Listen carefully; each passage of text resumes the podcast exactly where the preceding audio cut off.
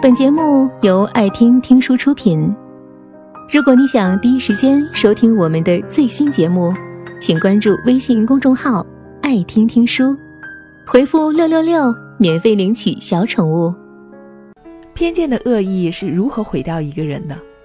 前段时间，蒋劲夫家暴被大半个中国的人纷纷痛骂，打女人的男人就不值得同情。没想到喝多了的胡歌发了条微博。插了一嘴，我真的很难过。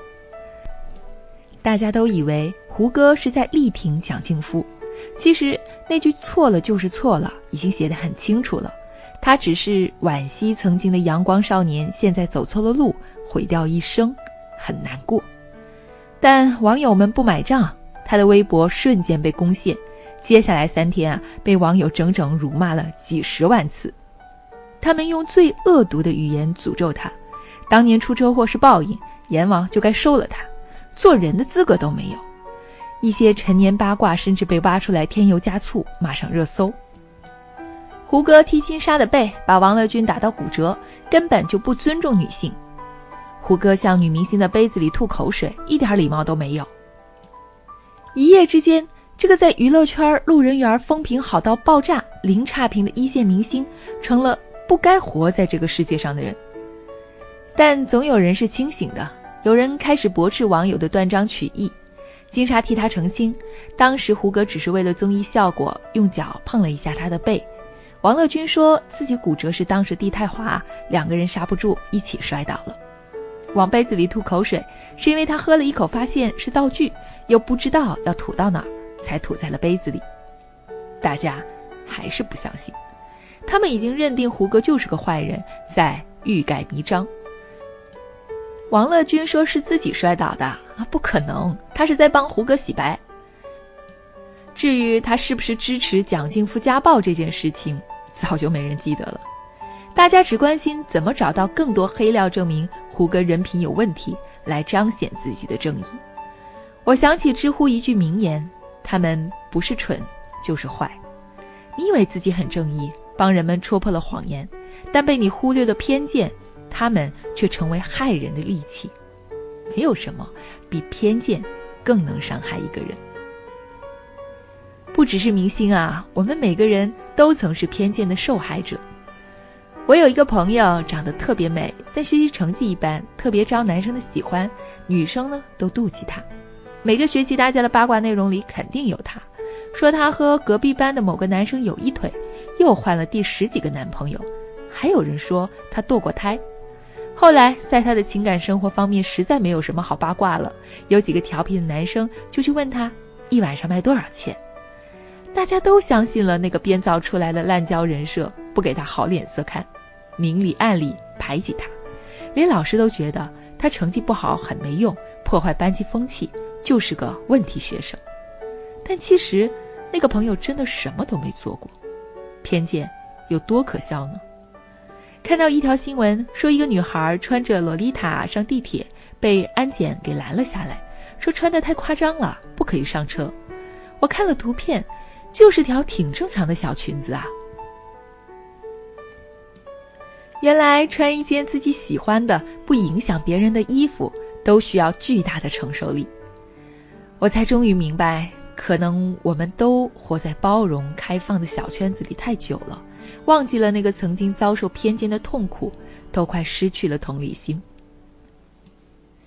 偏见的背后是人们不愿意再思考了：为什么有那么多人喜欢打着正义的旗号去宣泄情绪？因为人们在庞大的信息量面前停止了思考。每个人都是靠主观认知来理解这个世界的，但当他们不愿意思考和接纳的时候，这种认知习惯。就变成了局限。美国心理学家威廉·詹姆斯说：“很多人以为他们在思考，其实他们只是在重新排列自己的偏见。不知道你有没有遇到过这样的人？他们会把自己划分到一个有优越感的群体里，先入为主的指指点点别人，而且老是容易将一个错误上升到人格高度。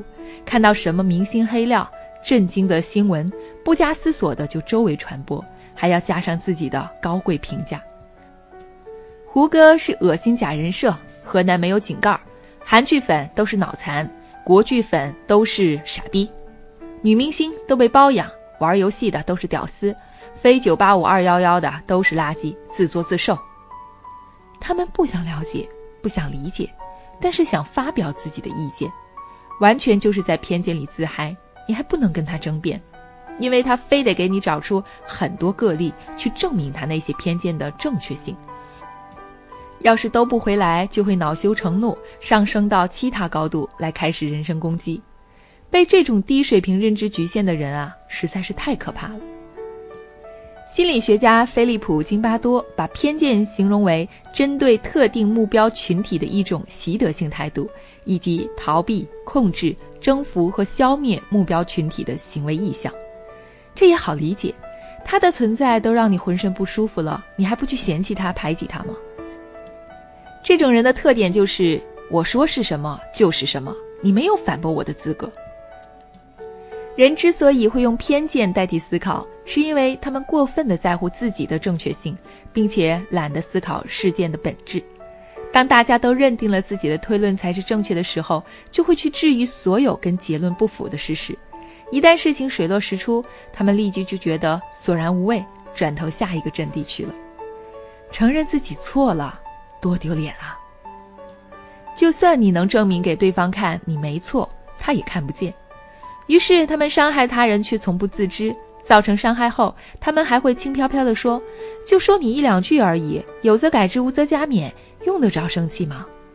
他们没有自己的思考能力，只会假装看透一切，实则特别招人烦而不自觉。那么我们怎么样才能够不伤害他人又不被伤害呢？怎样才能避免成为朋友圈里大家嫌弃的这种人呢？首先是要发现自己存在什么样的偏见，其次是要意识到事件永远都有反转的可能。不过，如果每回发生点什么事儿，大家都要像侦探一样收集证据、谨慎推理，那还没等得出个结论，事情的热度就凉了。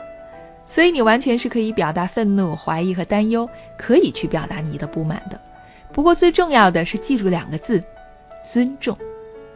尊重其他人的做法，尊重那些评论的立场，尊重事件中每一个人的言行举止。如果漫无目的的正义是一种邪恶，那么闭嘴即是最大的善良。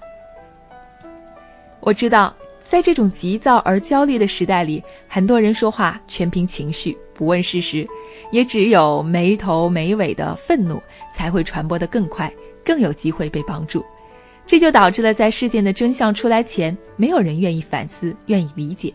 就算有人提出了不同的意见，也很快会被正义感淹没，把偏见当成了思考，上来就骂才是正确的潮流。但有时候，你要跳出那些框架，去从别的角度看待我们的世界。只有这样，你才能够摆脱认知的局限。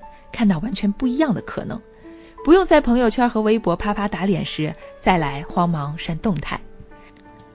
而如果你不幸被偏见的流弹击中了，我希望你不要就此萎靡不振。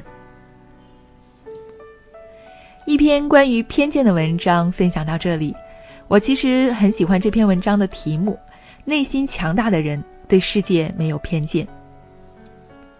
在我们的生活当中和网络的世界里，偏见常常存在。我们有的时候呢，也不自觉的会随波逐流。站出来，大张旗鼓、旗帜鲜明的去批评、去指责是容易的，而能够克制自己的情绪，理智的去思考、去分辨、求事情的真相，才是更加难得。而我也非常认同文章的一个观点：如果我们没有时间、没有精力去研究事情的真相，那么请做到两个字：尊重。尊重每一个人发言的权利，尊重每一种观点、每一种可能，而不是把自己的所有的想法强加到事件当中，或者强加给别人。